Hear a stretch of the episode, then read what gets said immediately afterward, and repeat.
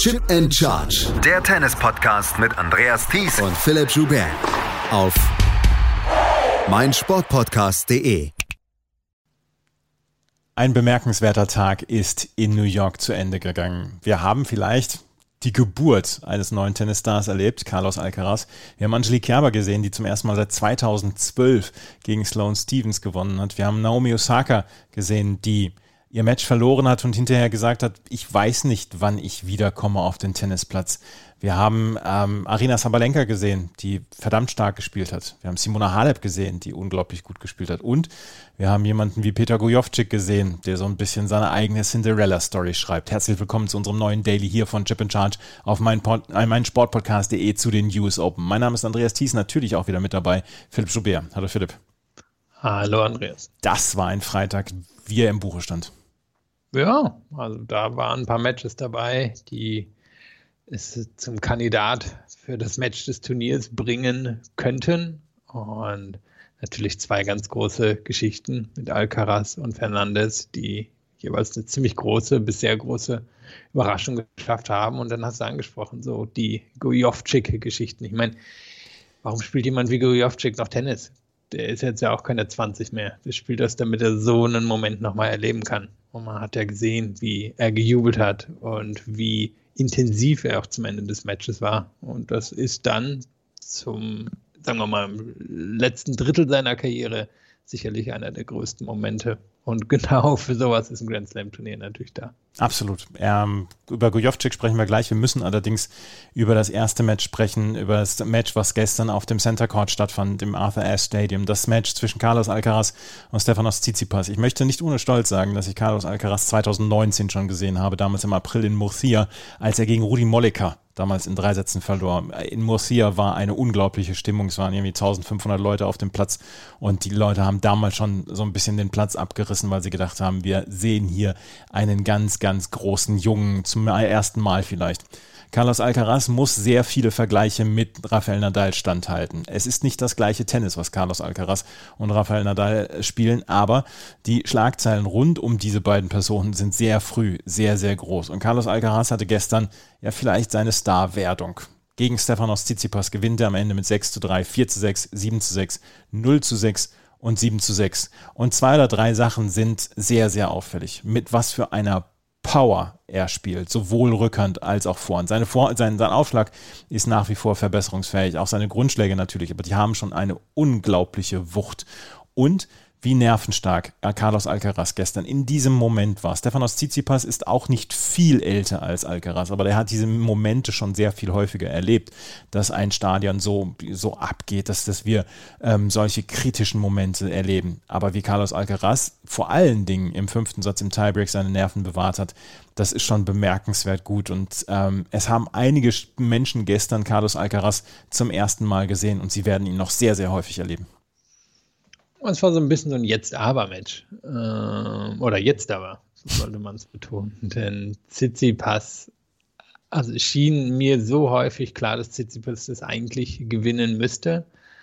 Aber irgendwie hat Alcaraz dann am Ende gerettet. Wenn wir mal durchgehen, Alcaraz mit dem ganz schnellen Start, ähm, dann hat Tsitsipas auch, glaube ich, bis lag 3-6-1-3 hinten. Dann hat er das ein bisschen an sich ziehen können meine, er ist noch zumindest physisch um einiges besser aufgestellt als Alcaraz. Über den Aufschlag hast du schon gesprochen, den können wir gleich nochmal erwähnen, aber da hat Tsitsipas dann die Physis reinbekommen. Und er kann ja eine ganz schöne Wand hinten sein, einfach durch seine Größe. Und wie er sich bewegt, hat das gedreht, führte dann im dritten Satz mit, glaube ich, 5 zu 2 und 40-15, gibt ihn noch im Tiebreak her, marschiert dann durch den vierten, und dann der fünfte haben beide eigentlich relativ souverän gehalten. Und Alcaraz hatte einige Chancen im Tiebreak davon zu ziehen, schafft das nicht. Und am Ende ist es Tsitsipas, dem dann die Nerven durchgehen und Alcaraz holt dann beim 6-5 den entscheidenden Punkt. Und es sind diese Nerven, die so beeindruckend sind für einen 18-Jährigen. Vielleicht ist es mit 18 noch einfacher, die Nerven zu behalten, ich weiß es nicht, aber es ist äh, sehr beeindruckend und was auch beeindruckend ist, wie er trotz des, man muss es sagen, noch relativ schwachen Surfs eben so ein Match gewinnen kann. Ich fand eine Statistik sehr beeindruckend, die war eingeblendet da von, von ESPN. Demnach hatte Tsitsipas 76 Prozent der ersten Aufschläge von Alcaraz zurückbekommen, Alcaraz nur 56 Prozent der von Tsitsipas. Und das ist ein enormer Unterschied. Das heißt, dass Alcaraz viel mehr harte Arbeit ähm, verrichten muss als ein Tsitsipas, auch eben weil sein Aufschlag relativ harmlos ist, gerade im Vergleich zu dem von Tsitsipas. Aber er schafft's und es ist dieses runde Spiel, das von dir angesprochen. Er hat eine sehr gute Vorhand, er hat eine sehr gute Rückhand und trotzdem bringt er halt also diese Sachen mit, die das spanische Tennis auszeichnen. Die, das Verständnis von, wo er auf dem Court ist, was zu tun ist, wie er spielen sollte, die ähm, Stopbälle, die er drin hat. Also es ist so ein bisschen das alte spanische Tennis kombiniert mit dem neuen spanischen Tennis. Und ja, leider hat er aber eben wie viele Spanier und Spanierinnen eher schwachen Aufschlag. Er hat einen schwachen Aufschlag und daran wird er arbeiten müssen. Er hat noch ein bisschen Zeit natürlich. Er ist jetzt erst 18 Jahre alt, aber er hat gestern, wie gesagt, einen absoluten Stempel draufgedrückt diesem Spiel und ja, sein, auf seine Person dann ja auch. Vorher gab es viele Menschen, die gesagt haben, Alcaraz habe ich noch nie gesehen oder ja, ich habe gehört, dass der ein Talent sein soll. Aber wie er sich jetzt gestern hier dann rausgewunden hat, er hat den vierten Satz hat er abgeschenkt. Das können wir dann einfach auch mal so sagen. Ähm, er hat ihn, als er das zweite Break kassiert hat, hat er ihn laufen laufen lassen, 0 zu 6. Und das ist dann ja auch so ein bisschen eine Geschichte, wo man sagt, äh, vielleicht ist das gar nicht schlecht. Andere Spieler hätten vielleicht dann nochmal versucht reinzukommen in diesen Satz, aber er hat ihn abgeschenkt und hat sich voll auf den fünften konzentriert. Und dort hat er sofort wieder angegriffen. Und ähm, Stefanos Tsitsipas, dass er es nicht geschafft hat, in diesen Rallyes, in diesen Ballwechseln dann die Oberhand zu gewinnen und das zwischendurch seine einhändige Rückhand angreifbar, zum Teil auch ja so ein bisschen am Zerbröseln war, das hat mich sehr überrascht gestern. Ja, also meiner Meinung nach, trotz der tollen Leistung von Alcaraz ein Match, was sich Tsitsipas selber, ja, also wo er sich die Niederlage selber zuschreiben muss, das ist ein Match, was er gerade nach den Umständen gewinnen müsste. Gerade dieser dritte Satz, den er weggibt, aber auch im fünften. Da war es jetzt wirklich nicht so, dass Alcaraz ihm nicht die Tür noch offen gehalten hätte im Tiebreak und trotzdem bekommt Tsitsipas nicht hin und du hast angesprochen, er war dann doch verwundbar gegen die Power aber zwischendrin hat er auch Lösungen gefunden, ähm, wo er einfach in der Defensive so solide saß und wo er eben diese Physis reingebracht hat, die Alcaraz in der Form noch nicht hat. Alcaraz eben beeindruckend, wie viele Stunden er das gehen kann, wie viel Power er hat, aber er hat noch nicht so diese, diese enorme Präsenz, finde ich, die einen Tsitsipas auszeichnen. Und ja, Tsitsipas hat in New York, glaube ich, noch nie die großen Erfolge gehabt, aber ich hätte trotzdem erwartet, dass er gerade bei der Auslosung und auch gegen ein Supertalent wie Alcaraz hier weiter im Turnier kommt. Das habe ich auch gedacht. Wir müssen noch einmal, einmal an etwas ansprechen. Ich habe schon gesagt, mich langweilt die Diskussion rund um seine Toilettenpausen etc. Aber dieser Sommer insgesamt war nicht gut für Stefanos Tsitsipas rund um seine Diskussion, äh, dass er sich nicht impfen lassen möchte, dass er zwischendurch ja diese Toilettenpausen hatte. Er hat sich so ein kleines bisschen ja aus der aus der Gunst der ganz der, der vielen Fans dann so ein bisschen rausgespielt. Ich weiß überhaupt nicht, was passiert ist in den letzten sechs bis acht Wochen. Das hat eine ganz komische Wendung bei ihm genommen. Was ich gerade ganz interessant fand, war eine ja, ein Tweet von Carole Bouchard, die französische Tennisjournalistin, die mal gut vernetzt ist. Und die meinte, aus ihrer Sicht sei er noch nicht über diese Niederlage bei den French Open hinweggekommen. Und er hat sich diese Niederlage im Finale wohl so erklärt, Djokovic hat diese Toilettenpause genommen und dadurch hat sich das Match gedreht. Das sei der einzige Grund gewesen. Und daraus hat er jetzt halt die Schlussfolgerung gezogen, er müsse genau so etwas machen. Und irgendwie reitet er da auf einem Pferd, durch die Wildnis und hat sich, glaube ich, ein bisschen dabei verritten. Und ähm, er hat jetzt, denke ich, eine Chance, auch mal tief durchzuatmen und zu sagen, ups, das ist vielleicht alles nicht so gelaufen. Da habe ich vielleicht auch ähm, Sachen angestoßen, die ich so nicht wollte. Und jetzt komme ich wieder zurück und äh, schenkt mir das. Und er hat es nachher begründet mit den Toilettenpausen, das würden alle machen und wenn die Zuschauer das nicht verstehen, dann ist es ihr Problem, also ein bisschen verkürzt gesagt, aber dann ist es ihr Problem. Aber ja, ähm, fand es eine spannende These mit den French Open. Es macht schon Sinn, dass er sich da so drin verbissen hat, dass er das Match da gegen Djokovic abgegeben hat, was er ehrlicherweise nicht wegen einer Toilettenpause verloren hat.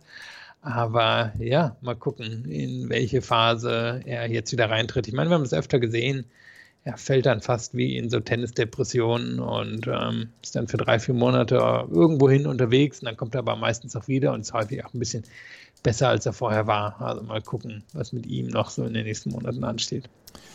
Während wir gerade aufnehmen, hat Andrei Rublev den vierten Satz gegen Francis Tiafoe gewonnen. Wir hoffen, dass wir das in diesem Podcast noch mit unterbringen. Das Ergebnis dieses Matches, das äh, im Moment jetzt kurz vor 2 Uhr Ortszeit in den USA, in New York, dann noch weiterläuft. Ähm, Stefanos Tsitsipas hat verloren gegen Carlos Alcaraz und Carlos Alcaraz trifft auf Peter Gojovcik. Wer das vorher äh, getippt hat, Carlos Alcaraz gegen Peter Gojovcik im Achtelfinale, der wird jetzt ein, sicherlich ein reicher Mann sein. Peter Gojovcik hat gestern die Gunst der Stunde und die Gunst der Auslosung genutzt und hat gegen Henry Laaksonen gewonnen mit 3 zu 6, 6 zu 3, 6 zu 1 und 6 zu 4. Im ersten Satz war es bis zum 3 zu 3 ein Duell auf Augenhöhe. Danach konnte Henry Laaksonen drei, drei Spiele in Folge gewinnen, vor allen Dingen, weil Peter Gojovcik ja so ein bisschen gestreut hat. Er, er hat ein risikoreiches Spiel. Er hat ein Spiel, was äh, durchaus, wenn es nicht gut läuft, ähm, schwach aussehen aussehen kann, beziehungsweise sehr fehlerhaft aussehen kann. Aber was Gujovcik dann in den Sätzen zwei bis vier gemacht hat, das war bemerkenswert gut. Er hat kaum noch Breakbälle zugelassen. Er hat bis zum vierten Satz, bis zum letzten, bis zum allerletzten Aufschlagspiel hat er zwischen dem zweiten und vierten Satz einen einzigen Breakball zugelassen, hat beim eigenen Aufschlag sich gar nichts anmerken lassen, nichts anbrennen lassen. Und vor allen Dingen konnte er in den Rallyes immer wieder die Initiative übernehmen. Und wir, wir sprechen es seit Anfang des Turniers an. Dieser Boden scheint wie gemacht für Peter Gojovcik zu sein, der nicht hoch abspringt, wo der Ball nicht hoch abspringt auf den Außenplätzen, wo der Ball durchaus Tempo gewinnt. Und das scheint wirklich die Hitting Zone von Peter Gojovcik zu sein, der die Rallyes kontrollieren und dominieren konnte und am Ende in vier Sätzen gewinnt wahrscheinlich seinen größten Erfolg feiert. Er hatte nach der zweiten Runde gesagt, ja, Metz 2014, glaube ich, war es, und dieses Davis Cup Match gegen Joe Wilfried Zonga vor ein paar Jahren, das stehen noch drüber. Ich würde jetzt nochmal diskutieren wollen und würde sagen, vielleicht ist das Achtelfinale eines Grand Slam Turniers dann doch der größere Erfolg. Aber was haben die Sachen gemeinsam? Alles relativ schnelle Hardcourts. Ja. Ähm, Indoor sogar noch in den anderen beiden Fällen. Und das ist natürlich, was ihm einfach liegt, so diese diese perfekten, ähm, ja, diese perfekten Bedingungen, wenn nicht allzu viel Wind ist, wenn der Ball nicht so hoch abspringt, wenn, sagen wir, das moderne Tennis nicht zu sehr vorbeischaut mit all seinen Topspins und seinen physischen Bedingungen, dann ähm, ist Kujovcik doch noch vorne oder ist immer vorne mit dabei. Und da hat er auch eine spannende Karriere. Der galt ja als großes Talent, hat sich dann sehr schwer getan, bis er auf die Tour gekommen ist. Hat dann diese Ausreißerjahre nach oben gehabt, wo ihm auch ähm, der Titel im Metz mit drin war, wo er in Top 50 drin war. Und dann ist er ja eigentlich wieder auf die Challenger Tour zurückgefallen. Und seitdem hat er eben ab und an mal so einen Ausreißer drin, häufig eben bei Bedingungen, die ihm liegen. Und ich glaube, er hat so durch seine, vielleicht auch so ein bisschen seine Körpersprache oder seine Art manchmal das Problem, dass das dann ein bisschen lustlos aussehen kann, wenn es für ihn nicht läuft. Aber wenn es dann läuft, dann sieht das halt auch alles sehr souverän und spektakulär aus. Und das war ja hier der Fall. Und du hast es gesagt, er hat das Spiel für diese Bedingungen. Er kann die Bälle ähm, perfekt nehmen, er ist sicher am Netz, er hat einen guten Aufschlag. Also wenn es für ihn läuft, dann, dann läuft es. Und hier ist es wirklich gelaufen. Und sind wir ehrlich, er hat natürlich eine Chance in der nächsten Runde. Muss man erst mal gucken, wie geht Alcaraz damit um, hier einen Fünfsatz-Match auf Ash gegen Tsitsipas gewonnen zu haben. Also da ist auf jeden Fall eine Öffnung in dem Match noch drin. Und wenn er hier in einem Viertelfinale stehen würde, dann wäre es sicherlich der größte Erfolg seiner Karriere. Ja, ich glaube auch, dann würde er nicht mehr diskutieren. Ähm, Gojovcik hat natürlich auch ein Spiel, was sehr anfällig ist für ich sage jetzt mal äußere Bedingungen, diese extreme Griffhaltung mit der Vorhand, diese flachen Schläge, er hat nicht viel Topspin etc. Und trotzdem hat er hier seine die Gunst der Stunde genutzt. Er hat jetzt sechs Matches gespielt. Er hat in der ersten Quali-Runde hat er gegen Lukas Rosol schon so zurückgelegen, dass Lukas Rosol aufs Match aufflug. Und seitdem hat er jetzt insgesamt sechs Matches gewonnen. Wenn Novak Djokovic sechs Matches gewinnt, steht er im Finale. Peter Gojovcik steht jetzt im Achtelfinale. Und trotzdem, es sind jetzt 100, nee, 250.000 Dollar, die er für das Achtelfinale, für das Erreichen des Achtelfinales Achtelfinales ähm, geholt hat. Und auch das ist dann nochmal ein warmer Geldregen, du hast es gesagt, im letzten Drittel seiner Karriere. Peter Gojovcik gegen Carlos Alcaraz, das ist ein Duell, was wir so nicht erwartet haben. Ein Duell, was wir vielleicht eher etwas erwartet haben. Das ist das Duell zwischen Daniel Medvedev und Dan Evans. Daniel Medvedev hat gegen Pablo Andorra nichts anbrennen lassen. 6-0, 6-4, 6-3, das müssen wir gar nicht überanalysieren. Der Medvedev hat mit Pablo Andorra ja so ein bisschen Katz und Maus gespielt. Aber Dan Evans hat sich gestern in einem fantastischen Match gegen Alexei Popperin durchgesetzt. 4-6, 3-6, 6-3, 6-4, 7-6. Evans musste vor Olympia noch absagen oder musste Olympia absagen wegen einer Covid-Erkrankung. Und hier kämpft er sich durch in drei wirklich anstrengenden Matches gegen Thiago Montero, gegen Marcus Giron und jetzt gegen Alexei Popperin. Popperin wird sich vorwerfen lassen müssen, dass er das Match nicht zugemacht hat im vierten Satz, als er die Chancen hatte. Aber Evans hat sich durchgebissen. Das war ja, es war so ein bisschen diese, die Hinterhofprügelei gestern. Aber die hübsche ja. Hinterhofprügelei. Ja, war sehr spektakulär. Hätte auch irgendwie ein Martial Arts Film sein können. ähm, vor allem von Popyrins Seite zwischendrin war ja auch eigentlich relativ ausgeglichen im ersten Satz. Dann auf einmal dreht Popyrin auf, äh, Ende des ersten Satzes, holt sich damit dann, oder sagen wir im Rausch dessen auch den zweiten. Da sind ja viele dieser Bälle entstanden, die dann so ein bisschen die Runde gemacht haben. Ich meine, er hatte einen spektakulären Tweener drin, hatte eins drin, wo er wo quasi mit dem Rücken zum Netz steht, sich dann im letzten Moment umdreht und eine Vorhand mit so einer Wucht crosshaut.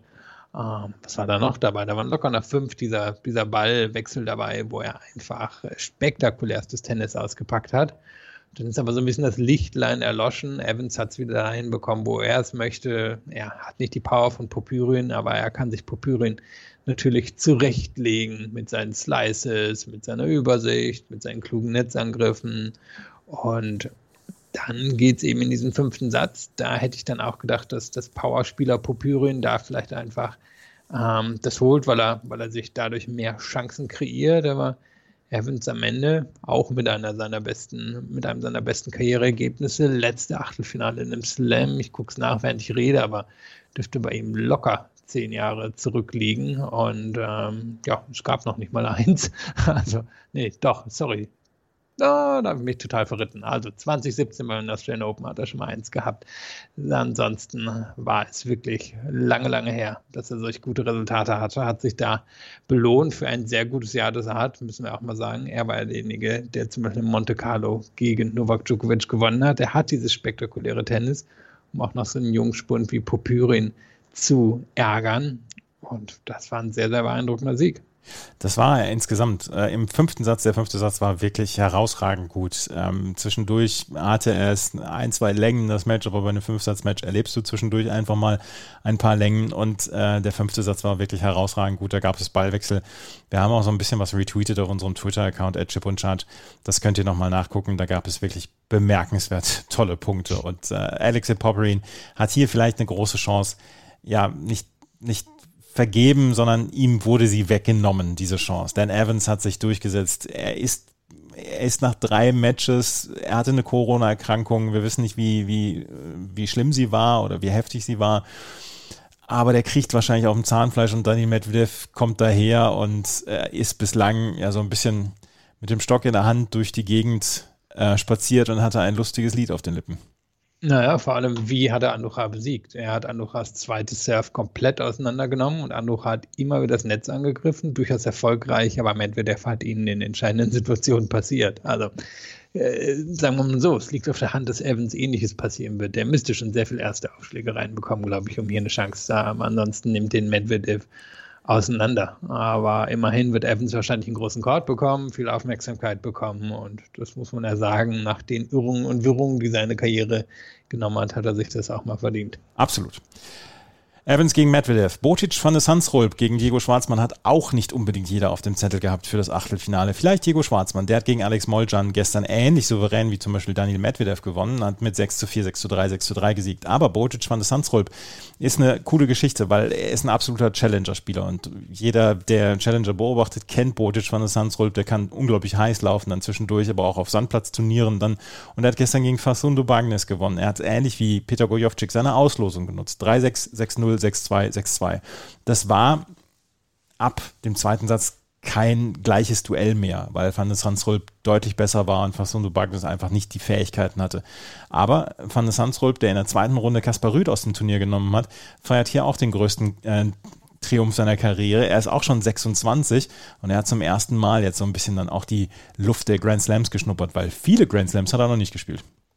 Nee, und gerade auch mal geguckt, damit jetzt auf 60 im aktuellen Race, das würde sich nicht mehr nehmen lassen. Damit dürfte es ja wirklich in den Top 100 abschließen, wenn da nicht noch völlig Überraschendes passiert. Und damit wäre er dann nächstes Jahr zumindest am Anfang bei den Grand Slams dabei. Also es kann das eine entscheidende Ergebnis gewesen sein. Und ich finde ihn einen durchaus ähm, ästhetischen Spieler. Man hat einen guten Aufschlag, er ist sicher von der Grundlinie, hat vielleicht nicht die allerletzte Power und ich gehe davon aus, dass Schwarzmann ihn wegarbeiten wird, so wie er es mit allen macht, einfach weil er zu gut beim Return ist und dann die Tiefe halten kann. Aber ich gehe jetzt auch nicht davon aus, dass ihn Schwarzmann komplett abschießt. Ich denke, der würde sich gut verkaufen und das ist eben so das eine Resultat. Wenn er das nutzen kann, dann kann er sich jetzt für die nächsten Jahre auf der Tour etablieren. Ähm, er wird zumindest bei den Australian Open eben im Hauptfeld stehen und da da sollte er ja die Chance beim Schopfe packen und gucken, was er daraus eben macht.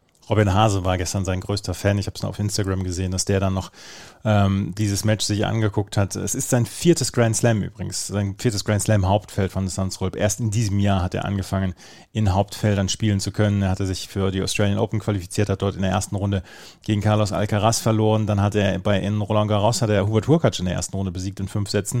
In Wimbledon ist er als Lucky Loser reingekommen, ähm, hat dort gegen Gregor Barrea in der ersten Runde gewonnen. Jetzt steht er halt im Achtelfinale und das ist sein größter Erfolg. Und ähm, ja, manchmal ist, äh, gibt es auch diese Late Bloomers, also die Spätentwickler. Und vielleicht ist Van der ja jemand, der ja, konstant unter den Top 50 ja, spielen kann in den nächsten Jahren. Was wir erleben bei den Männern ist ja, dass sehr viele Gesetzte ausgeschieden sind, vor allen Dingen diese Gesetzten zwischen 20 und 32. Vielleicht fehlt der, dem Herrentennis im Moment so ein bisschen die Tiefe, wie sie die Frauen im Moment haben, weil wir, wir werden es gleich erleben. Und da gibt es dann ja sicherlich immer Schlupflöcher bei solchen Turnieren für Männer, dann ins Achtel- oder Viertelfinale zu kommen. Ja, ähm, das ist ja eben wirklich so. Es ist so ein bisschen von der Pyramide von oben her weggebrochen. Jetzt haben wir wieder einen oberen Teil der Pyramide. Da sitzen jetzt eben die neuen, mal gucken, wir nennen jetzt mal Big Four und dahinter kommt auch einiges. Aber die ganz Jungen sind noch nicht so richtig konstant und ähm, der Mittelbau ist halt weg und der Unterbau auch. Und das ist dann eben wirklich die Chance für so jemanden wie Van der Sandholp. Und ich glaube auch, dass er der erste Holländer in der vierten Runde seit sehr, sehr langer Zeit ist. Ich habe gerade nochmal Robin Haase geguckt. Der hat zum Beispiel nur, in Anführungszeichen, zweimal die dritte Runde bei Grand Slams erreicht. Also es könnte der erste Holländer seit 15 Jahren oder so sein, der so weit bei einem Grand Slam gekommen ist. Und er ja, sollte wirklich dieses Resultat nutzen, um da dann jetzt langfristig mehr draus zu machen. Da müssen wir gleich mal nachgucken, wer denn aus den äh, aus, den, ähm, aus, den, aus, der, aus Holland äh, so ein bisschen in den letzten Jahren dann reüssiert hat. Jan Siemering vielleicht mal. Äh, St. Schalken. St. Schalken. Martin Verkerk, Anfang der Nullerjahre. Ja. ja, aber das könnte es gewesen sein, der letzte Holländer, der das geschafft hat. Ja, und dann in den 80ern bzw. 90ern Paul Haarhuis. Der war allerdings relativ ja, erfolgreich. Und ist ja Richard Krajicek. Ne? Und Richard Krajicek, ne? Ja, also niederländische Tennisspieler mal so ein bisschen aufgezählt aus dem, aus dem Ärmel. Rublev gegen TFV spielen noch. Fünfter Satz, äh, TFV führt mit Break. Vielleicht kriegen wir es in diesem Podcast noch unter. Felix Auger aliasim ist auf jeden Fall der nächste Gegner von TFV oder Rublev. Der hat gegen Roberto Bautista Agut gewonnen in fünf Sätzen. 6 zu 3, 6 zu 4, 4 zu 6, 3 zu 6 und 6 zu 3. Bautista Agut hätte beinahe hier dann noch den Kopf aus der Schlinge gezogen. Aber auch das ist vielleicht wieder ein Entwicklungsschritt für Auger aliasim. Er hat schon in äh, Wimbledon ein tolles Tennis gespielt, hat ja das Viertelfinale erreicht, als er Alexander Zverev besiegt hatte. Und jetzt holt er hier das Achtelfinale, nachdem er eine 2-0-Satzführung vergeben hat. Und ähm, das muss eine gute Nachricht sein für Felix Auger-Aliassime, gegen so einen Gegner eine 2-0-Satzführung hergeben und dann im fünften Satz zu gewinnen. Auger-Aliassime, der immer ein bisschen Probleme hatte mit den Nerven jetzt in den letzten Monaten und Jahren, das muss ein richtig gutes Zeichen für ihn sein. Ja, nicht nur 2-0 Satzführung, war sogar noch ein Break Anfang des dritten Satzes drin. Und dann gibt es auf einmal her. Bis dahin wirklich unantastbar beim Aufschlag, total konzentriert gemacht, Powervorteil. Bautista gut, kam wie den Rest des Jahres nicht so richtig ins Match hinein. Dann gibt es, meine ich, bei 2-1 Ähm, ein Spiel, wo Oje Alassim ein paar recht schnelle Fehler macht und auf einmal kippt das Match total. Dann geht es über die Fieses von Bautista Gut und seine Defensive und wie viele Bälle er zurückbekommt und wie konstant er das dann im Angriff spielt und Oje Alassim fällt weg. Fünfter Satz holte sich dann allerdings das schnelle Break und gibt es dann auch nicht mehr her. Und das ist in der Tat beeindruckend. Auch, dass er dann eben im fünften Satz kein Drama draus machen muss, sondern dass er es da dann gewinnt. Und es ist ja ein bisschen dann wie in Wimbledon, wo er gegen ähm, Alexander Zverev auch das ähm, Break durchbekommt im fünften Satz. Und das war übrigens, glaube ich, schauen mal, ich glaube, das dritte Fünfsatz, nee, sogar wirklich, ja, das dritte Fünfsatz-Match, was oder fünften Satz, den Oje Alessim wirklich erst in seiner Karriere gespielt hat. Gegen Karatsev hat er bei den Australian Open noch verloren gegen Zverev hat er es dann nach Hause bekommen mit 6-4 im fünften Satz und hier dann mit 6-3. Also du sagst, es sind Entwicklungsschritte. Er wird sich so oder so, wer da jetzt auch gleich durchkommt, Rublev oder Tiafo, wird er sich eine Chance ausrechnen und er ist ein ziemlicher Publikumsfavorit von dem, was man so durch den Screen hört und er ist natürlich ein spektakulärer Typ und sehr stylischer Spieler. Absolut. Und vielleicht spielt er gegen den Oberstyler Francis Tiafoe oder gegen den Arbeiter und den Vorhandmonster Andrei Rublev. Wir wissen es zu diesem Zeitpunkt noch nicht. Äh, Tiafoe, wie gesagt, führt mit Break gegen Andrei Rublev. Das waren die Achtelfinals oder die Achtelfinalbegegnungen, die wir jetzt erleben werden am quasi Middle Sunday bei den US Open. Und da sind zwei Matches dabei, mit denen wohl niemand gerechnet hat. Wenn wir uns gleich wieder hören, dann sprechen wir über die Frauen. Und die haben gestern schwerst abgeliefert. Hätten wir nicht Alcaraz gegen Tsitsipas ähm, gehabt, dann hätten wir fast ausschließlich über die Frauen sprechen können. Über die sprechen wir gleich mit einem fantastischen Match von Simona Halep, mit einem fantastischen Match von Angelique Kerber und der großen Sensation Naomi Osaka ist ausgeschieden. Darüber sprechen wir gleich hier bei Chip in Charge und unserem Daily zu den US Open bei meinsportpodcast.de. Leila N. Fernandes, auch die, ähnlich wie Carlos Alcaraz, wurde in den letzten Monaten und Jahren vielleicht nicht mit dem Hype, aber schon avisiert als großes Talent. Sie hat aber selber gesagt, Mensch, ich wusste nicht, warum ich nicht die Ergebnisse habe. Ich habe super trainiert und es passte alles, aber im Spiel habe ich es nicht rumgebracht. Jetzt hat sie es rumgebracht. Sie hat gegen Naomi Osaka gewonnen mit 5 zu 7, 7 zu 6 und 6 zu 4. Naomi Osaka hat hinterher in der Pressekonferenz, musste sie wieder Tränen verdrücken ähm, und hat gesagt, sie fühle sich nach Siegen nicht erfreut, sondern nur erleichtert. Nach Niederlagen sei sie übermäßig traurig und sie wisse noch nicht, wann sie auf den Platz wieder zurückkommen soll. Wir sprechen gleich über Naomi Osaka, aber erstmal sollten wir die Leistung von Leila N. Fernandes hier würdigen, die sich ja im zweiten Satz in dieses Match reingekämpft hat und teilweise mit hervorragenden Winnern dieses Match gedreht hat und am Ende dann auch die Nerven bewahrt hat, weil das muss man dann auch in einer Night Session an einem Freitagabend in New York gegen die große Favoritin, gegen die zweifache Siegerin hier bei den US Open und wie sie das gemacht hat, das, äh, da ziehe ich den Hut vor. Ja, war ein interessanter Matchverlauf. Also war eng, ähm, wie es schon das Ergebnis sagt, auch in den ersten beiden Sätzen. Osaka führte 7-5, 6-5 serviert das Match, ähm, kriegt auf einmal das Surf nicht mehr so rein wie vorher. Muss sagen, sie hat zwar über Surf dominiert, war schon von der Grundlinie nicht so gut. Ähm, kommt die Surfs dann eben bei 6-5 im zweiten Satz nicht rein. Sind dann auch zwei Vorhandfehler drin, die ihr nicht immer passieren.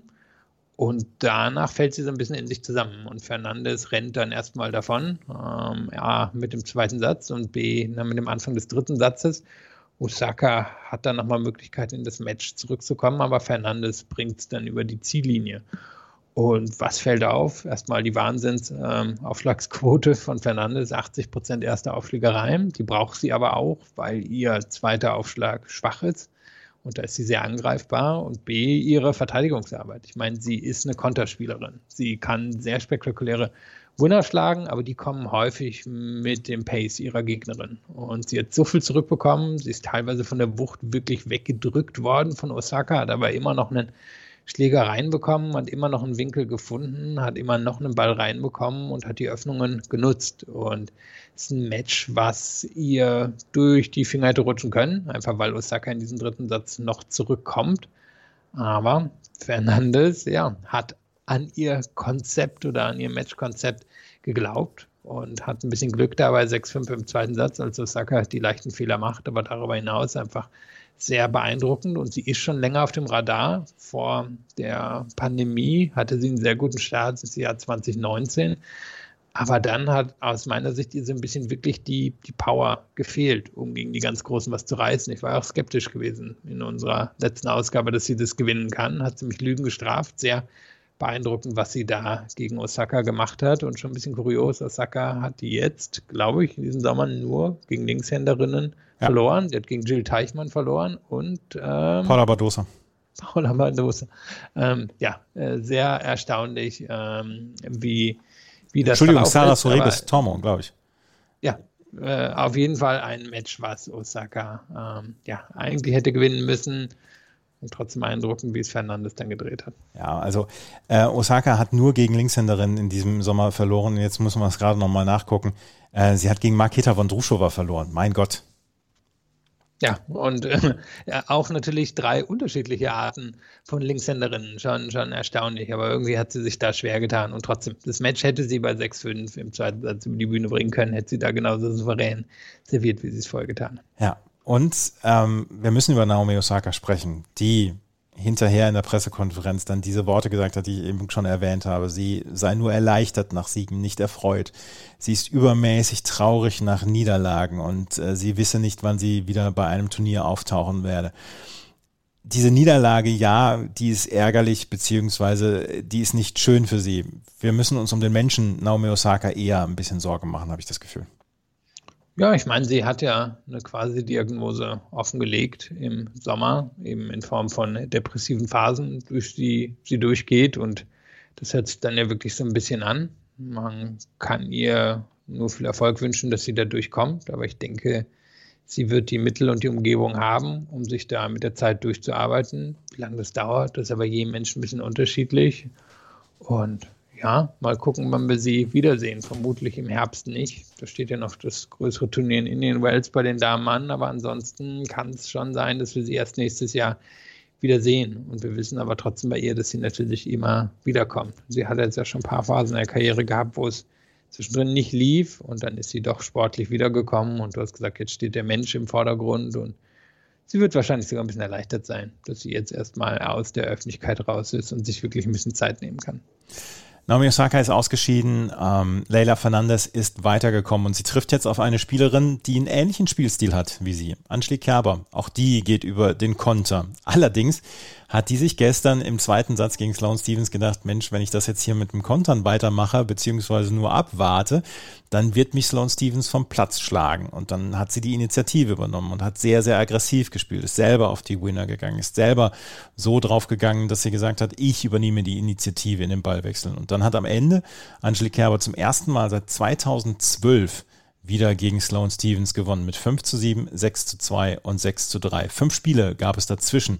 Die hatte Sloane Stevens alle in zwei Sätzen gewonnen. Angelique Kerber hat also gestern auch zum ersten Mal wieder einen Satz gewonnen gegen Sloane Stevens. Eine Spielerin, die ihr überhaupt nicht liegt, die einfach so unglaublich, mit unglaublicher Leichtigkeit Power generieren kann aus beiden Seiten des Platzes.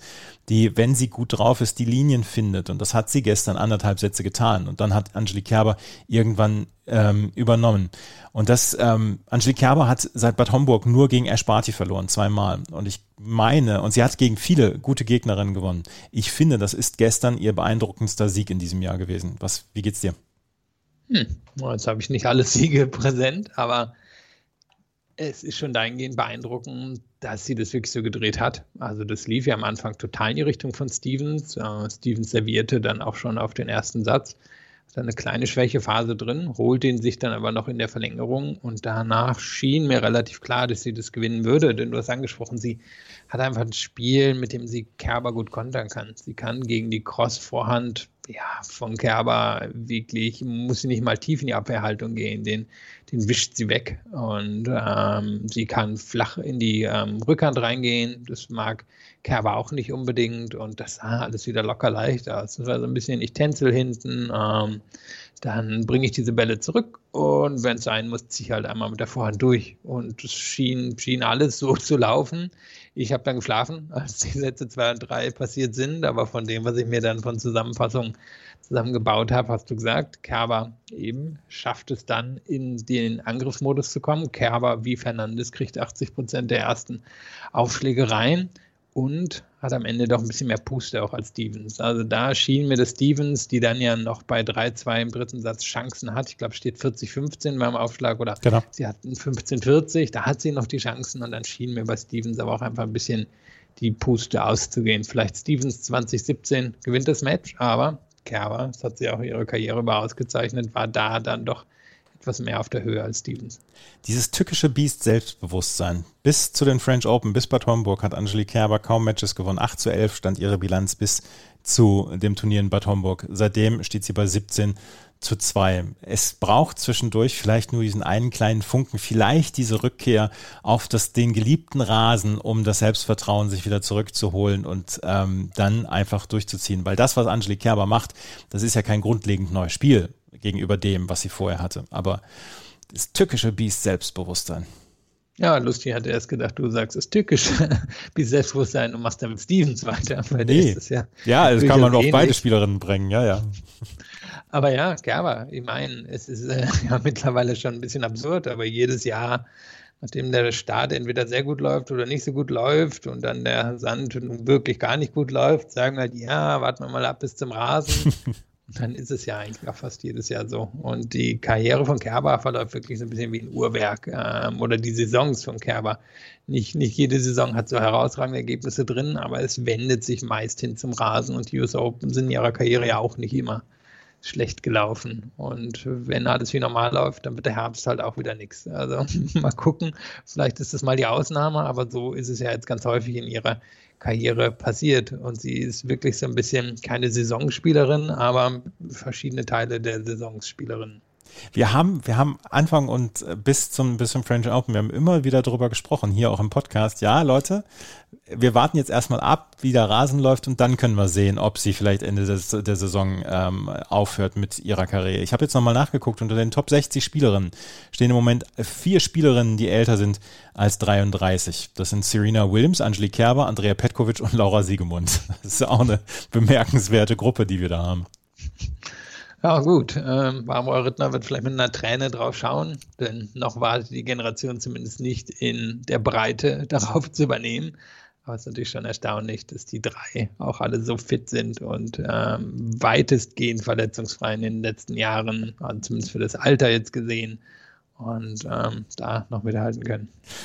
Angelique Kerber gegen Leila N. Fernandes im Achtelfinale. Elina Svitolina und Simona Halep spielen auch im Achtelfinale gegeneinander. Svitolina gewann gegen Daria Kasatkina überraschend klar mit 6 zu 4 und 6 zu 2 und bringt hier im Moment eine gute Leistung nach der nächsten. Svitolina hat ja auch gerne mal das Talent, früh sich in irgendwelchen Matches aufzureiben, beziehungsweise auch früh zu stolpern. Aber gegen Daria Kasatkina hat sie eine sehr gute Leistung gebracht. Und Simona Halep hat sich gestern durchgesetzt in einem Match, was sie wahrscheinlich nicht hätte ja, ich, es ist blöd zu sagen, aber nicht hätte gewinnen dürfen, weil Elena Rybakina führte im ersten Satz zweimal mit einem Break, schlug auf den Satz auf, hatte im, ähm, im Tiebreak vier Satzbälle. Simona Halep ihrerseits hatte allerdings auch sieben Satzbälle, den siebten nutzte sie dann zum 13 zu 11 im ersten Satz, ein absurder Tiebreak. Zweiter Satz geht an Elena Rybakina, die auch dort wieder häufig mit einem Break führt und durchziehen kann. Und im dritten Satz konnte Simona Halep ja so ein bisschen ihre Erfahrung dann auch ausspielen mit 6 zu 3 am Ende gewinnen. Letztes Jahr in Dubai haben die beiden vor, genau vor, vor Anfang der Pandemie schon ein hervorragendes Match gespielt. Gestern, das war auch hervorragend. Simona Halep setzt sich durch und auch hier die erfahrene Spielerin setzt sich durch. Rybakina ist nicht weit entfernt und ähm, das war ein sehr, sehr interessantes Match gestern. Ja, vor allem Rybakina zahlt jetzt schon den ganzen Sommer Lehrgeld. Angefangen bei den French Open, Olympia, hier, Dreisatz-Matches, die sie durchaus gewinnen könnte. Sie wird sich, denke ich, nachher wirklich geärgert haben, dass der Aufschlag nicht in der Form gekommen ist. 51 Prozent reicht normalerweise einfach nicht gegen Halep bei den ersten Aufschlägen, weil die immer noch eine der besten Return-Spielerinnen ist. Und am Ende war Halep effektiver beim ersten Aufschlag oder generell beim Aufschlag, als es Rybakina war. Und Knackpunkt ist natürlich so ein bisschen dieser erste Satz, den Rybakina nicht nach Hause bekommt, trotz all der Möglichkeiten. Zweiter und dritter Satz haben dann nicht mehr die Qualität wie dieser erste Satz, aber da zeigt sich dann die Erfahrung von Halep eben. Einerseits nutzt sie ihren Aufschlag effektiver und er ist besser geworden über die Jahre. Andererseits findet sie die richtigen Momente zum Angriff mit ihrer Vorhand und sie kann sich darauf verlassen, dass Rybakina eher Nerven zeigen wird als sie. Und so ist sie trotz, glaube ich, erst ihres fünften Turniers in 2021 und wo sie dann selber nachher auf dem Court sagt, im On-Court-Interview, sie ist noch weit von ihrer Bestform entfernt, ist sie halt hier in der vierten Runde und trifft jetzt wirklich auf eine altbekannte in Svitolina. Ja, Svitolina und Halep haben schon das ein oder andere Match gegeneinander gespielt und ähm, Svitolina macht einen sehr guten Eindruck auf mich. Ich habe sie im Halbfinale getippt und Elina enttäuscht mich nicht. Große Verantwortung. Ja. Aber sehr gute Leistung, fand ich. Ja. Also ähm, wirklich viel auch in den Angriff gegangen, assoziiert man ja nicht mit ihr, aber glaube ich, positive Bilanz nachher. Winner Unforced Error gehabt und es lag durchaus an den Winnern. Ähm, da waren ein paar spektakuläre dabei, viele Vorhände, viel die Linie entlang gegangen. Ähm, Kasatkina hat ihr natürlich auch die Möglichkeit gegeben, diese Angriffe zu fahren, aber die geben ja auch andere und sie nutzt es nicht unbedingt. Das war eine exzellente Leistung. Und gegen Halep, das ist meist 50-50. Svitolina wird sich aber sagen, hey, Halep spielt hier eben wirklich erst ihr fünftes Turnier. Das muss ich für mich nutzen. Und ähm, daher ist sie dann vielleicht auch die 51 zu 49 Favoritin. Aber die beiden haben in der Vergangenheit wirklich schon gute Matches gehabt. Und ich wäre nicht überrascht, wenn es wieder eins wird. Und diesmal auf einem schnelleren Hartplatz statt auf Sand, wo die beiden sich halt sehr häufig sehr, sehr gerne gegenübergestanden haben. Sorry, ich war am Husten hinter der, also. der, der, Taste. Man hatte vielleicht gehört, dass meine Stimme etwas am Wackeln war. Ein weiteres Achtelfinale, was wir erleben, ist das von Barbora Krejcikova und Gabinia Muguruza. Barbora Krejcikova ist schon wieder so ein bisschen in dieser Form. Niemand achtet auf sie und am Ende steht sie in einem Halbfinale oder Finale gegen Kamila Rachimova 6-4, 6-2. Auch da gibt es nicht viel zu analysieren. Krejcikova macht das wirklich verdammt routiniert für eine Spielerin, die Anfang des Jahres ähm, erst so richtig Fuß gefasst hat in der Einzeltour, beziehungsweise die dann auch die Grand Slams mitgespielt hat und jetzt schon Grand Slam-Siegerin ist und ähm, ja, wie natürlich schon zu den großen acht dann gehört. Gabini Muguruza ihrerseits musste gegen Viktoria Azarenka in so einem kleinen Oldschool-Duell dann ähm, antreten. 6-4, 3-6, 6-2 und auch Muguruza ist in einer bemerkenswert gute Form. Das ist vielleicht das Match, auf das ich mich am meisten freue im Achtelfinale. Ja, weil es natürlich auch irgendwie so neu noch anfühlt. Die beiden haben zwar schon zweimal in diesem Jahr gegeneinander gespielt, aber hier ist es dann noch was anderes, einfach weil es ein Grand Slam Turnier ist und weil es um was geht und weil beide für sich in Anspruch nehmen können, hier um den Titel mitzuspielen, nach dem, was sie gebracht haben. Und Krajcikova hat hier wirklich so eine klassische Angriffsspielerin, die aber nicht die Höhen von weiß ich, Sabalenka oder so erreichen kann, auseinandergenommen. Einfach die, die ist so am langen Arm verhungert. Und Muguruza hat, fand ich, gerade im dritten Satz beeindruckend gespielt. Vorher war es eine ausgeglichene Partie. Man hat gesehen, eben beide sind immer noch in der Lage, von der Grundlinie ein sehr hohes Tempo zu gehen. Und im dritten Satz war es dann aber aus meiner Sicht wirklich der Aufschlag von Muguruza, der Azarenka den Zahn gezogen hat. Und normalerweise würde man es andersrum denken, einfach weil Azarenka immer noch zum besten Return-Spielerinnen auf der Tour gehört. Und bei Muguruza geht der Aspekt manchmal ein bisschen unter. Aber es gab dieses sehr lange Service-Game bei zwei oder Sicht zwei, drei von Azarenka. Oh, ging fast über zehn Minuten, glaube ich. Und da waren Doppelfehler von Azarenka einige drin. Die hat Muguruza aber erzwungen durch diese wirklich tiefen, flachen Returns. Und irgendwann hatte sie Azarenka und dann ist Azarenka eingeknickt und hat die nächsten paar Spiele schnell verloren. Das ist ja auch in Wimbledon schon gegen Svona Sister passiert. Sicherlich ein bisschen bedenklich aus ihrer Sicht, aber Muguruza, die ja nun auch schon Matches hergegeben hat, wo, wo sie Chancen hatte, war hier dann irgendwie ganz souverän und effektiv zum Ende hin und wirkt ja auch wirklich ziemlich entspannt hier in dem Turnier von den Grand Slams, wo sie sich eigentlich immer am schwersten tut. Aber sie ist schon wieder so ein bisschen in der Form, wo sie dann auch schon mal Grand Slams gewonnen hat, Muguruza. Ich will das jetzt hier nicht zu sehr aufbauschen, aber das ist schon verdammt beeindruckend, was sie hier spielt. Vor allen Dingen, sie hatte keine, keine leichten Gegnerinnen oder wo man sagen kann, das waren jetzt Spielerinnen, die so ein bisschen dem, dem Turnier noch nicht so richtig gewachsen waren. Problem ist, ist natürlich auch in der ja. Form, Grand Slams gewinnen kann. Ähm, ja, also hey, ich meine, ich bin derjenige, der hier schon locker 10 Grand Slams Titel Muguruza über die Jahre vorausgesagt hat. Und das sieht spielerisch auch so aus. Wir wissen aber, dass Muguruza häufig ein, zwei Matches in einem Grand Slam drin hat, wo das eben nicht so läuft. Und ich bin gespannt, wie sie umgehen kann mit der Art von Krajcikova, mit den ganzen Slice-Bällen ähm, in ihre Rückhand rein. Die ist normalerweise super stabil, aber kann Krajcikova die knacken? Kann Krajcikova effektiv das Netz angreifen? Kann Muguruza so viel ausrichten gegen das Surf von Krajcikova wie gegen das von Azarenka? denn das von Krajcikova ist besser. Also ist eine ziemliche 50-50-Geschichte, aber es ist natürlich schon sehr beeindruckend, was Krajcikova in den letzten Monaten geleistet hat. Ich meine, wie, wie geht diese Bilanz seit Straßburg entweder gewonnen oder gegen die Siegerin verloren? Ja.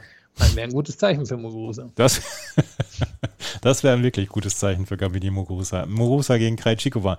Ähm, ein äh, ja, Duell der beiden Doppelpartnerinnen, der früheren Doppelpartnerin und Nummer 1 der Weltranglisten erleben wir auch. Elise Mertens und Arina Sabalenka treffen aufeinander.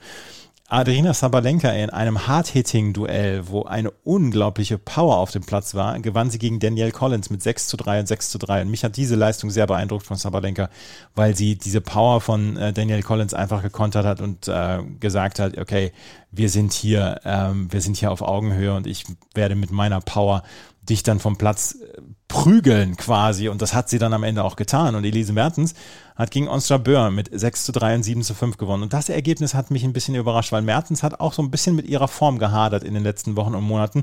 Und Jean Böhr hat in ihrer zweiten Runde äh, bemerkenswert gutes Tennis gezeigt. Aber Mertens hat das ausgesessen, dieses Match. Ja, und es hätte Ende des zweiten Satzes sich noch gegen sie drehen können. Da war Jabeur wieder drin in dem Match dann noch zwei Matchbälle abgewehrt und das sah dann so aus, hey, jetzt reißt sie es an sich, aber Mertens, da ist die, das Wort wahrscheinlich wirklich schon richtig, hat es ausgesessen. Und sie sitzt natürlich auf sehr hohem Niveau aus. Sie ist einfach diese super Athletin und sie kann sich darauf verlassen, so viel zurückzubekommen und so kompakt zu spielen und gutes Surf zu haben aber ich hätte damit auch nicht gerechnet. Ähm, die Form wirklich eingeknickt in den letzten ähm, Wochen und dann hier diese erste Runde, die sie hätte gegen Petter schon verlieren können. Muss man natürlich sagen, zweite Runde war schon souverän, erster Satz hier auch, im zweiten kommt sie dann irgendwie durch. Und sie ist natürlich die absolute Konstanz in Person, erreicht fast immer dritte oder vierte Runde bei Grand Slam Turnieren. Nur diesmal hätte ich damit nicht gerechnet. Und jetzt muss man allerdings sagen, ähm, schau übrigens auch gerade mal bei Wikipedia auf diese schöne Übersicht. Ich meine, das letzte Mal, dass sie nicht mindestens in der dritten Runde bei einem Grand Slam stand, war US Open vor vier Jahren. Mhm. Also das sagt uns alles über ihre Konstanz. Sie, sie zieht das durch, aber hier hätte ich nicht damit gerechnet. Aber jetzt wird es ehrlicherweise ganz eng gegen Sabalenka. Sabalenka, du hast es gesagt, die hat Collins den Zahn gezogen. Da hat Collins einfach ihre Meisterin gefunden. Eine, die noch härter, noch konsequenter, noch akkurater spielen kann. Sabalenka hier unter Umständen in den letzten beiden Runden die beste Spielerin, aber ja, Mersens wird darauf hoffen, ihre Fühlsystem entgegenzusetzen und vielleicht ein bisschen Wackelnerven bei Sabalenka zu bekommen, aber weiß nicht, würde ich jetzt nicht drauf setzen, dass sie das schafft, Sabalenka hier zu besiegen. Aber was für eine untere Hälfte jetzt im Moment. Alles Top 16 Gesetzte, bis auf Leila N. Fernandes, die gegen Angelique Kerber spielt, die an 16 hier gesetzt ist.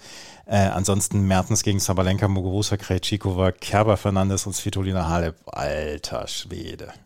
Ja, also mindestens sieben der acht scheinen möglich oder da scheint es möglich zu sein, dass sie das Finale erreichen. Und ich würde mich sehr schwer tun, da jetzt auf jemanden zu setzen.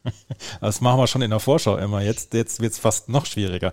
Also, die untere Hälfte ist wirklich fantastisch. Das Match zwischen Francis Tiafoe und Andrei Rublev ist jetzt auch zu Ende gegangen. Francis Tiafoe gewinnt mit 6 zu 1 im fünften Satz. Er genießt sich, die Stadt New York, seine Form, ja, und alles, sein Leben im Moment dann auch. 6-1 im fünften Satz hat er gewonnen und trifft jetzt auf Felix Auger-Aliassime.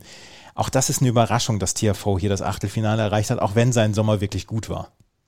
Ja, und er wird vielleicht mal eher jemand, ein bester Fall-Spezialist sein. Einfach weil er so physisch ist, weil er so viel Kondition hat, weil er auch die Energie nutzen kann. Und die ist natürlich in New York wirklich für ihn da. Und ich meine, die, die Zuschauenden, die dann noch da waren, um, wann hatte ich das letzte Mal reingeguckt, vielleicht 1.30 Uhr Ortszeit oder so, bevor wir aufgenommen haben, die, die sind ja wirklich wieder total auf ihn abgegangen. Und ich bin ein bisschen skeptisch, dass er gegen Oger Alessim gewinnt, aber das Match wird sicherlich sehr viel Aufmerksamkeit und ein äh, schönes Court-Assignment bekommen. Ja, da, da, davon ist auszugehen. TFO gegen OG Aliassim, zwei Publikumslieblinge. Ich gehe mal von der Night Session aus, von diesem Match. Ja, wobei wir, glaube ich, jedes Jahr das denken und dann ist ja jetzt das. Ach so, der Sonntag, was, genau, ja. Der Sonntagnachmittag könnte dann auch Feiertag sein. in den USA und da wird dann ja immer irgendwie die ganz großen Menschen eher Nachmittag gesetzt, aber gucken wir mal. Ja, ja, ja. Wir gucken auf den Zeitplan für morgen beziehungsweise für heute. Das müssen wir ja dann auch schon sagen. Kvitova gegen Sakari auf dem Arthur Ashe, dann Djokovic gegen Nishikori, nachts dann Ash Barty gegen Shelby Rogers und so gegen 3 Uhr Alexander Zverev gegen Jack Sock. Hallo Jack Sock, ein alter Bekannter meldet sich mal wieder. Ja, und ich meine, die beiden schienen mal auf Augenhöhe vor ja. ein paar Jahren. Jack Sock hatte ja dann doch noch den Durchbruch geschafft mit dem Titel damals in Paris. Dann haben die beiden bei den World Tour Finals, auch wann war das, vor vier Jahren gegeneinander gespielt. 2017, Sock ja. Noch Sock gewonnen und dann war es sehr schnell vorbei mit Sock. Und ähm, ja, der wird das Publikum auch auf seiner Seite haben. Die finden den auch ziemlich geil, aber glaube nicht, dass er das Match gegen Zverev gewinnt. Grit Minnen und Bianca Andrescu eröffnen im Louis Armstrong Stadium um 11. Danach Belinda Bencic gegen Jessica Pegula und Gael Monfils gegen Yannick Sinner. Gael Monfils und Elina Svitolina ähm, pushen sich gegenseitig so ein bisschen. Monfils gegen Johnson, das war schon ziemlich beeindruckend, was er da gemacht hat. Und der alte Mann, vielleicht kann er Yannick Sinner ja auch einen guten Kampf anbieten. Ja, gehe ich sogar von aus. Also ich glaube, dass Sinner das gewinnen wird, aber Monfils eben kommt ja hier auch über die Physis, kommt auch über die Zuschauenden, ähm, kommt auch darüber, dass er in so einem Match einfach drin bleiben kann. Wird eine, wird eine gewisse Bewährungsprobe für Sinner, aber ich denke, Sinner kommt da weit. Morgen wird es nochmal keinen Podcast geben, aber ab Montag werden wir täglich sein. Bis zum Ende dieses äh, Turniers werden wir täglich unsere, unser Daily dann bringen zu den US Open. Das war's für heute. Es hat ein bisschen länger gedauert, aber es gab so viele Matches zu besprechen, die so toll waren. Vielen Dank fürs Zuhören. Bis zum nächsten Mal. Auf Wiederhören. Wie viele Kaffees waren es heute schon? Kaffee spielt im Leben vieler eine sehr große Rolle. Und das nicht nur zu Hause oder im Café, sondern auch am Arbeitsplatz. Dafür gibt es Lavazza Professional. Kaffee am Arbeitsplatz, der genauso lecker schmeckt wie in eurem Lieblingscafé. Die perfekte Kaffeelösung für jede Art von Unternehmen. Klein, mittel, groß. Ihr habt auf jeden Fall einen Kaffee, der schmeckt. Die richtige Motivation für eure Arbeitstage. Alle Infos zu Lavazza Professional findet ihr auf lavazzapro.de mit allen Kaffeelösungen für euer Büro. Ich habe mich natürlich schockverliebt, weil die war wirklich ganz, ganz klein. So begann die Mensch-Hund-Beziehung zwischen Christina und Tierschutzhund Frieda. Und wie es danach, nach dem ersten Moment der Verliebtheit, so weiterging und welche Klippen es danach zu umschiffen galt, das hört ihr in der neuen Ausgabe von Iswas Dog, dem Podcast für harmonische Mensch-Hund-Beziehungen. Iswas Dog? Mit Malte Asmus. Überall, wo es Podcasts gibt. Chip and Charge. Der Tennis-Podcast mit Andreas Thies und Philipp Joubert. Auf meinsportpodcast.de.